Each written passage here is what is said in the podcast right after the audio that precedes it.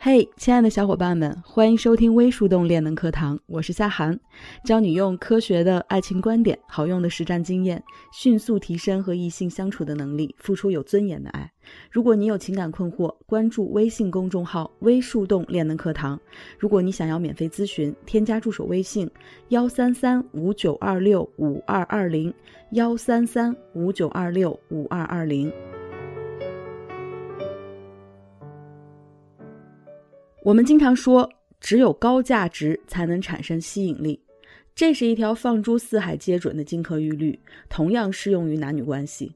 那么这里的价值呢，不仅是指我们本身所具备的综合伴侣价值，很多时候会展示价值也是一种高价值。比方说啊，你刚加了一位男士的微信。那么对一个人快速的了解呢，我们习惯于通过朋友圈，对吧？当你浏览他的朋友圈的时候，发现里面不仅有一些很有格调的展示面的拍摄，在高级的健身房跟着私教，满身大汗的锻炼，并且呢身材管理做得很好，健硕挺拔，在漂亮的大落地窗的办公室里认真的工作，在星级酒店享受下午茶，或者去看某位知名画家的艺术展览，参加马术俱乐部的活动，假期呢去帕劳潜水等等。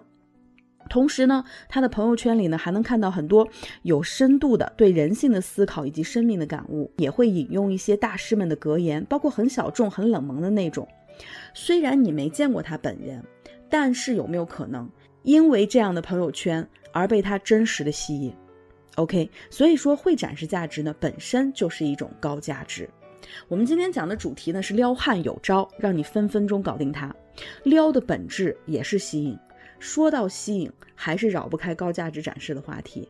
我举几个例子给你们听听哈，这些都是从男性好友那里听到的真实的故事，也可能能够帮助你在生活当中呢去运用到。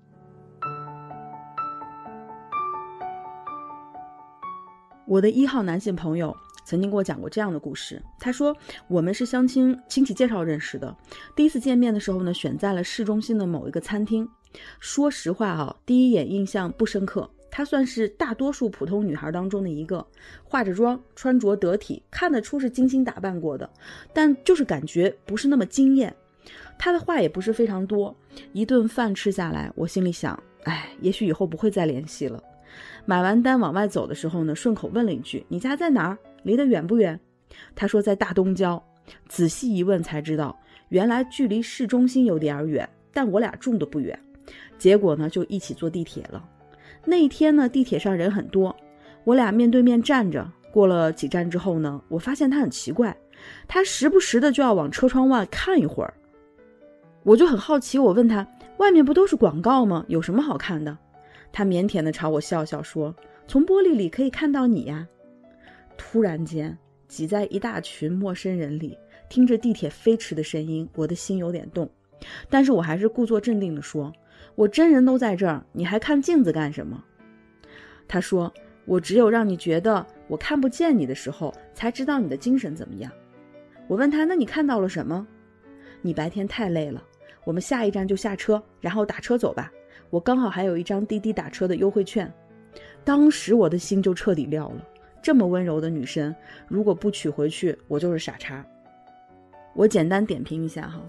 这姑娘吧，虽然观赏价值有限，但是非常懂得利用女性的性别特质以及男性的择偶心理。首先，DPU 出场，对吧？精致打扮，但是穿着保守低调，让对方感觉到安全。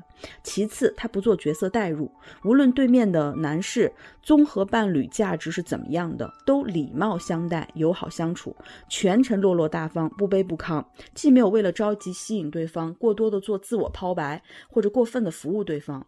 也也没有担心，因为对方看不上自己而做一些破坏性的行为，说先 pass 掉对方，或者自我贬低，或者发出一些不合理的测试。总之呢，他全程的表现一直都很稳定。最后啊，在释放好感这一块，用温柔和替对方着想的情绪价值当做心锚，直接搞定对方。这里面有很多专业术语哈哈 都是值得把它们拆分来看的用一节课的时间呢我们来仔细的讲。这些内容在恋爱私教的课程里头都有如果你想要深度了解和学习的话你可以找小助手索要一下相关课程的链接包括这个角色代入呀包括这个什么是 pu 呀或者说测试啊等等。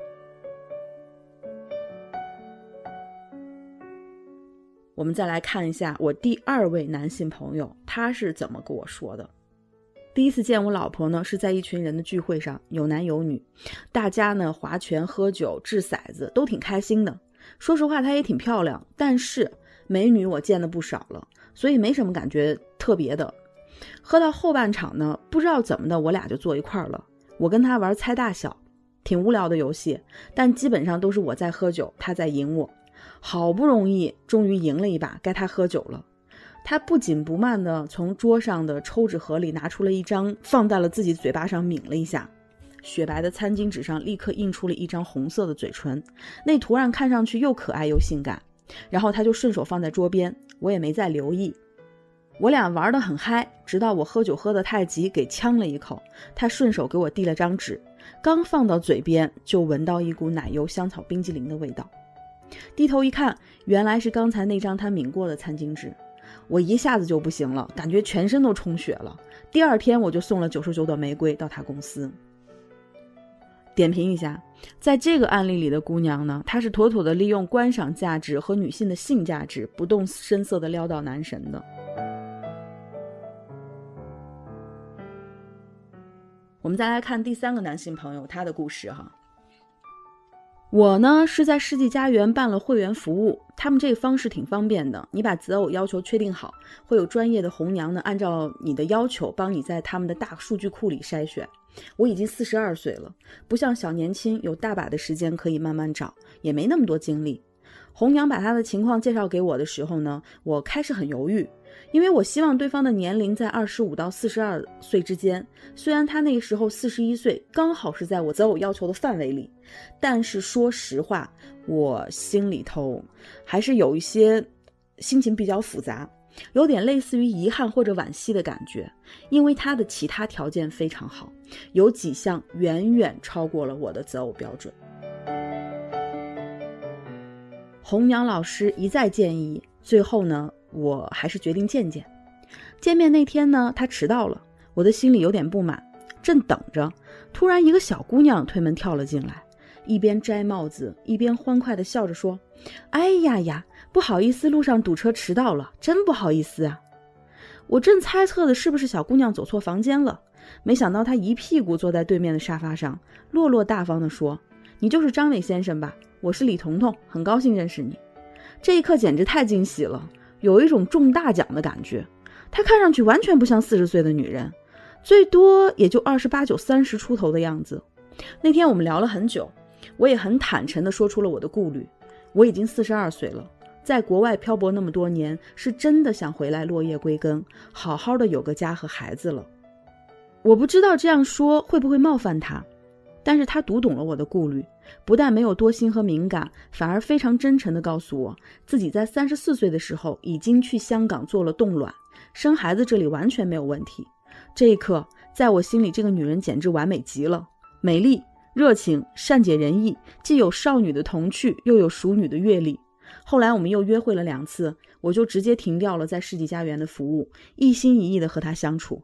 八个月后。我买了他最喜欢的钻石戒指，向他求婚了。很明显啊，这个故事里对男方产生吸引力的，除了观赏价值、情绪价值以外，女方还拥有较于同龄女性更高的生育价值。是这种思想和现实的反差，瞬间击中了对方。他以为在这个年龄的女性是这个样子的，没有想到在大多数世俗的观念当中，还出现了一股非常漂亮的清流。所以说，我也经常在微信群里头哈，跟学员不止一次的说，任何人都无法改变自己的生理年龄，真没有必要去刁难自己。最好的方法呢，是让自己看上去尽量青春靓丽，因为人的眼睛是会对大脑说谎的。在男人的认知里，你看上去有多大，他就会认为你真的有多大。同时，关于生育这块，别忘了提前找到补救措施，比方说冻卵技术。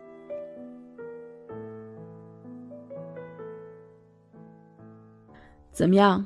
想要撩成功、展示高价值、制造吸引力，都是绕不开的话题，对不对？那么具体该怎么样操作才能分分钟搞定它呢？简单说啊，就三点：第一，调整好心态，寻找对资源；第二，打造外部视觉感，展示观赏价值；第三，增加互动趣味性，制造舒适度和惊喜感。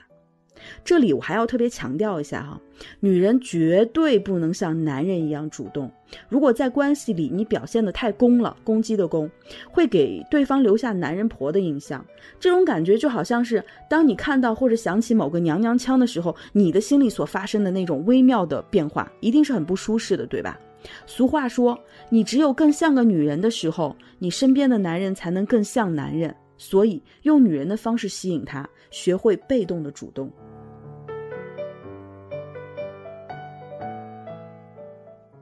OK，我们先看第一点，调整好心态，寻找对资源。这个时代已经不再是过去一家有女百家求的时代，也不是大锅饭那会儿一个萝卜一个坑的时代，而是手快有，手慢无。